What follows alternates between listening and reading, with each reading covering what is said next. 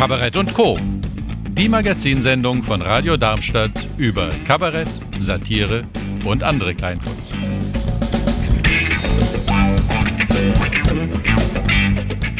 Heute haben wir einen Gast hier im Haus, das ist der Stefan Benz. Viele kennen den aus der Kulturredaktion vom Darmstädter Echo. Und da schwätzt er und schreibt über Theater und Film. Und ist, glaube ich, einer von den zentralen Kritiker hier in dem äh, Bereich Darmstadt. Ich kriege noch immer mit, ich lese und wir haben uns des Öfteren schon mal getroffen bei verschiedenen Anlässen, haben auch etwas kontroverse Diskussionen geführt, kann ich mich noch erinnern. Aber das, das bringt der Beruf mit sich. Das ist halt so, das gehört dazu, das macht gar nichts. Er selbst, vielleicht noch mal ganz kurz, ist seit über 30 Jahren beim Echo, ne? 27 komme ich jetzt gerade drauf. Echt? Und noch knapp unter.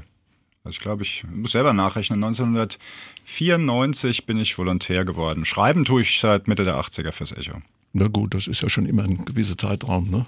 Da gehen manche Leute schon in Rente, dann anschließend das aber die Übersicht langsam, ja. dann kam der Moment, da hast du angefangen, dir zu überlegen, Bücher zu schreiben. Das war 2016, soweit ich das mitgekriegt habe. Ja.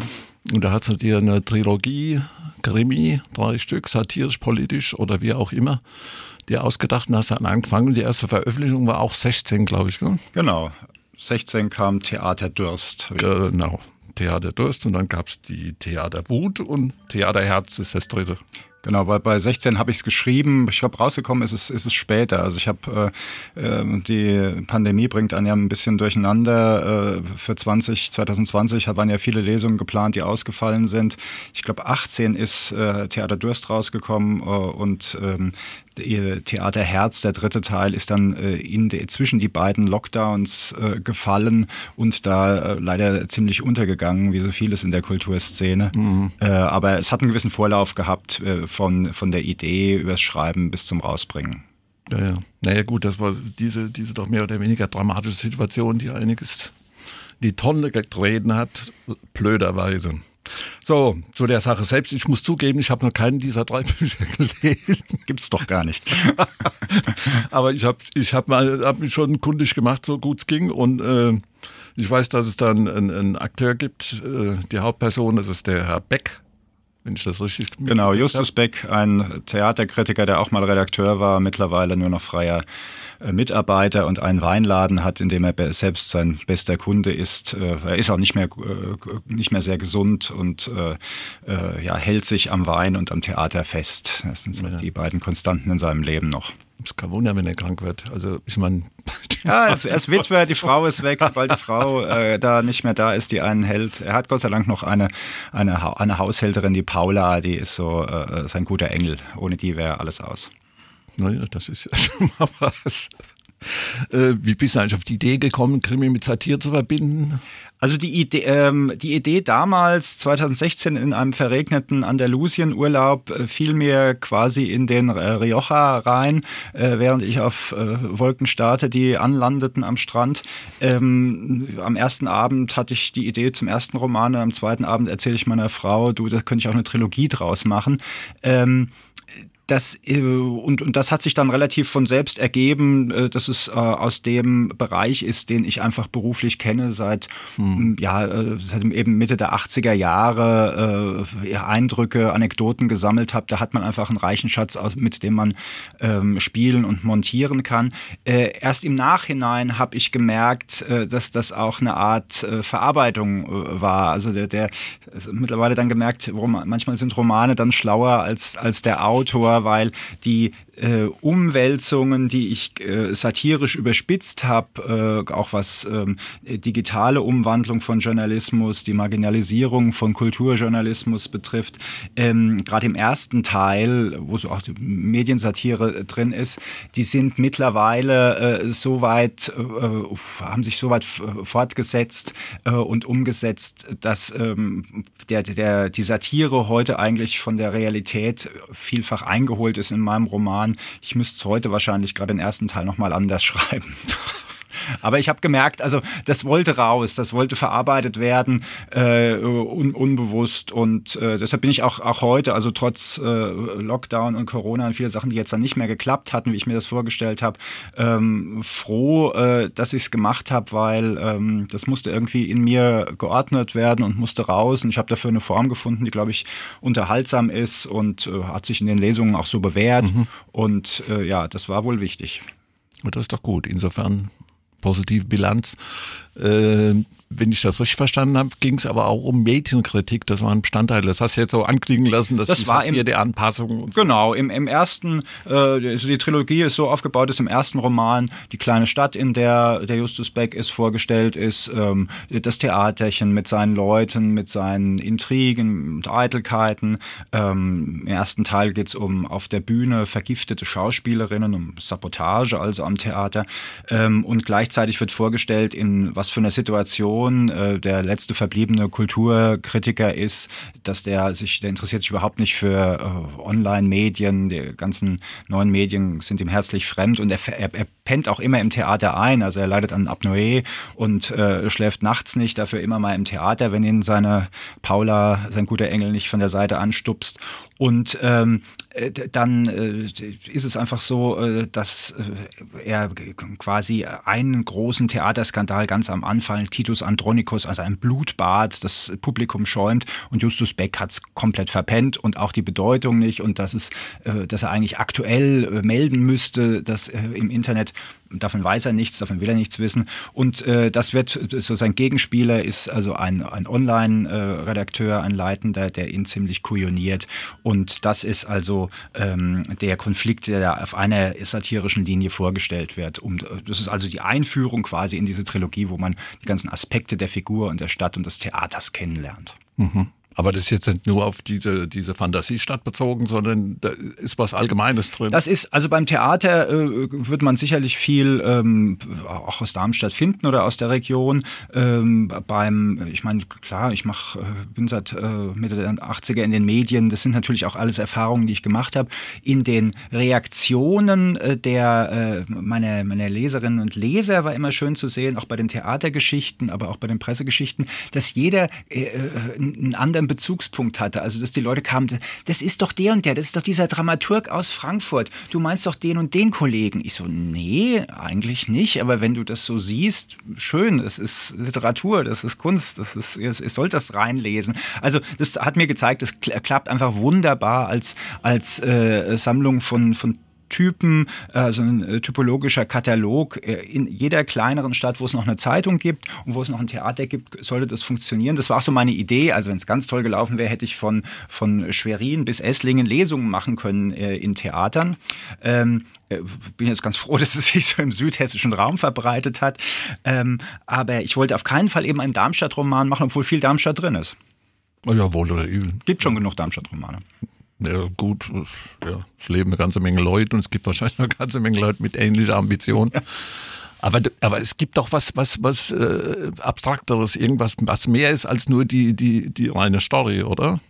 Also äh, vom Aufbau her sind die alle fünfaktig aufgebaut, weil ähm, auch einer meiner Antriebspunkte, einer meiner Ideen ist, ich will natürlich auch schon fürs Theater werben. Ich will, ähm, ich will ähm, die Leute auch fürs Theater begeistern, auch wenn ich Sachen parodiere, durch den Kakao ziehe. Also in jedem Stück gibt, in jedem Roman gibt es fünf Premieren, die der Justus Beck besucht. Und die Stücke, das sind alles Klassiker, ähm, damit man also auch so einen Resonanzpunkt hat, die so vom Regietheater ziemlich durch den Wolf gedreht werden. Und vorher äh, gibt der Justus Beck meistens einen Kumpel von ihm ähm, Einleitungen ähm, so über Bande gespielt. Der Kumpel ist Polizist, Polizeipräsident, also und es erklärt ihm immer das Stück, wenn in diesem Stück ein guter Polizist wäre, dann müsste das Stück gar nicht stattfinden, weil dann hättest du alles schon geklärt und ähm, so soll er, es geht darum, dass der ähm, Polizeipräsident ähm, äh, Material an der Hand hat, um mit seiner Frau, die unbedingt ins Theater will, über den Abend diskutieren zu können. Das ist also äh, der, der wiederkehrende Moment, also einen kleinen satirischen Theaterführer zu präsentieren Und ähm, da, dahinter ist halt gespannt dieser Horizont einer kleinen Stadt. Wie gesagt, ähm, mit Mediensatire im ersten Teil Theater Durst, mit einer äh, Polit-Intrigen-Satire im Wahlkampf bei Theater Wut und im Theater Herz, dem Abschluss, spielt das Ganze ähm, bei Festspielen in einer äh, benachbarten Festspielstadt. Äh, und da geht es also um, die, um, um, um, das Medientheater, das da gemacht wird mit Promis und so.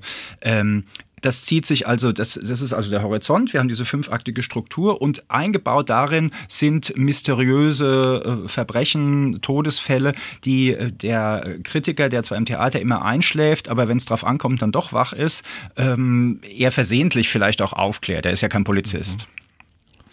Aber es geht ja schon ums Theater, um die Bewahrung. Das ist dir ein Anliegen. Ne? Das, das, ist mir also, schon. ich das gelesen habe an Zitaten und so. Ja, also es, es ist natürlich äh, hier Klassiker gesättigt, weil ich natürlich irgendwas brauche, worauf der Leser auch irgendwie sagen kann, ja, das habe ich schon mal gehört. Wie war das noch? Ach, äh, so ging die Story oder zumindest so ähnlich, wie es der Autor da schreibt. Ähm, das Theater sieht heute natürlich anders aus. Also ich beziehe mich mhm. in diesen Romanen sehr stark auf einen diesen Regietheaterdiskurs, den es heute äh, gar nicht mehr so stark Tag gibt, weil äh, das ist irgendwie, alle Klassiker sind äh, dreimal auf den Kopf gestellt und alle Tabus sind gebrochen. Und heute haben wir natürlich ähm, ganz andere Trends im Theater. Erst, erst Fil werden Filme adaptiert und, und Romane, dann gab es tausend Projektgeschichten. Jetzt geht es ganz viel um, um Inklusionsthemen, um Diversität. Das wären, das wären nochmal ganz andere mhm. äh, Bücher, auch, auch ein schöner Anlass, um was drüber zu schreiben. Äh, kein Fall mehr für, für Justus Beck. Mal gucken, wo sich das hin entwickelt. Das ist aber medizinisch abgesichert, dass der Herr Beck einschläft, weil er eine Krankheit hat. Äh, ja, Dr. Benz äh, sagt, das ist so, weil äh, Herr Beck geht nämlich sonst nicht zum Arzt. Also er hat als nur ich kann Expertise leisten. Ja, ja, also er hat äh, er, er, verkommt leider und er hat äh, leidet an Apnoe und Herzinsuffizienz und ähm, Rücken hat er natürlich auch. Äh, er macht nichts, er verweigert sich allen guten Ratschlägen. Männer sind manchmal so, habe ich mir sagen lassen. Jetzt hast du gesagt, du machst diverse Lesungen, nicht ganz so viele wie ohne Corona möglich gewesen wären. Genau. Äh, uns interessiert natürlich eine Lesung, nämlich die in der Satirewoche in Rheinheim am Montag. Was gibt's da zu hören? Aus welchem der drei Teile der Trilogie? Ja, da möchte ich mich auch äh, ausdrücklich be bedanken beim Uwe Vogel. Wir haben das, glaube ich, vor zwei Jahren äh, äh, im, im Gespräch, habe ich gesagt, eigentlich wäre diese Trilogie doch ideal für eine Satirewoche. Also das sind satirische äh, Theaterkrimis, also äh, besser passt die Faust nicht aufs Auge, äh, mich fragt. Und da kam jetzt auch nicht wirklich Widerspruch, sondern sofort äh, ging, ging die Tür auf und ich konnte mein Glück kaum fassen. Dann kam diese leidige Pandemie mit all ihren Folgen. Dann wurde es, haben wir es um ein Jahr jetzt verschoben. Und wir haben äh, als Lesung hier jetzt für mich den Sonderfall, ähm, ist für mich auch ein Höhepunkt und vielleicht auch ein später Höhepunkt. Ich glaube, man wird ja nicht ewig aus diesen drei Romanen lesen. Ähm, dass ich sonst, ähm, im ersten Jahr habe ich den einen Roman vorgestellt, im, im, zweiten Jahr den Theaterwut, dann Theaterherz. Ich hatte jetzt auch schon Lesungen, die immer mit, mit Weinproben verbunden waren, bei meinem Betriebsalkoholiker jetzt auch äh, naheliegend. Da habe ich dann bestimmte Weinszenen rausgenommen, gerade neulich Bücherei Nauheim hat toll geklappt. Ähm, mit, die haben ein Weinfest mittags äh, nach der Lesung um zwölf wurde da schon Wein getrunken. Äh, un, unfassbar, aber, aber, die Leute waren voll dabei und ja, Literatur bewegt. ja, also und äh, jetzt ist es natürlich noch mal anders. Also jetzt äh, ich, kann ich nicht auf so einen, einen äh, vorgegebenen Ablaufplan zurückgreifen, sondern ich muss mir jetzt vorher noch mal neue Gedanken machen, wie ich es mache, weil jetzt geht es natürlich um Theater und Satire und äh, da will ich mir bestimmte Sachen einfach rauspicken, die besonders satirisch funktionieren. So eine auch eine Szene zur, äh, zu, zu, dieser Medienkritik, das ist so ein Klassiker aus dem ersten Buch, ähm, aber auch andere Geschichten die einfach so ein bisschen äh, pointieren, ähm, ja, was da aufs Korn genommen wird. Und äh, ich habe äh, so als Nachklapp noch zwei Kurzgeschichten geschrieben. Das eine ist äh, Theater Pest, das ist in einem äh, Covid-19-Band von ähm, äh, den hessischen Literaturfreunden rausgekommen und ähm, schickt den Justus Beck nochmal ins äh, Corona-Theater, also das, in das Theater, so das was 2020 war, auch nochmal so eine satirische Überspitzung. Ähm, daraus werde ich sicher sicherlich auch noch mal lesen. Und in dem äh, hübschen Sammelbändchen ähm, Tatort Darmstadt äh, habe ich auch noch was, ein, ein, ein, Nachklapp, wo Justus Beck gar nicht mehr mitspielt, sondern sein Adlatus, sein Gehilfe, äh, der, der Franz, den habe ich zum ähm, äh, Praktikanten am Staatstheater Darmstadt gemacht. Er spielt tatsächlich mal in Darmstadt und ähm, auch, auch da gilt es also äh, ein Mysterium um einen verschwundenen Dramaturgen aufzuklären. Und das sind so ganz viele Anspielungen an, ähm, an, an, Darmstädtereien, an Kulturvorfälle ähm, der letzten Jahre noch drin. Also das werde ich sicherlich auch nochmal äh, in einem Teil aufgreifen. Also da ist äh, viel Stoff, wie ich den genau noch montiere, muss ich mir jetzt noch überlegen, aber ich glaube, es wird sehr abwechslungsreich. Also es wird satirisch. Auf jeden Fall. Es ist aus allen fünf Bänden der Trilogie, habe ich jetzt verstanden. Also drei, äh, äh, Trilog Trilogie plus zwei Zugaben äh, sind, sind zu haben, ja. Zugaben sind auf der Bühne immer gut. auf jeden Fall. ja, ich glaube, das ist was, worauf sich das Publikum auch freuen kann. Wenn auch der Montag mit Literatur nicht der bekannteste Teil der Satirewoche ist. Es ist sicherlich nicht der schlechteste. Dieses Jahr ganz bestimmt. Ja, also ich hoffe auf ein schönes Vorspiel und bin bereit. In diesem Sinne, viel Erfolg. Vielen Dank.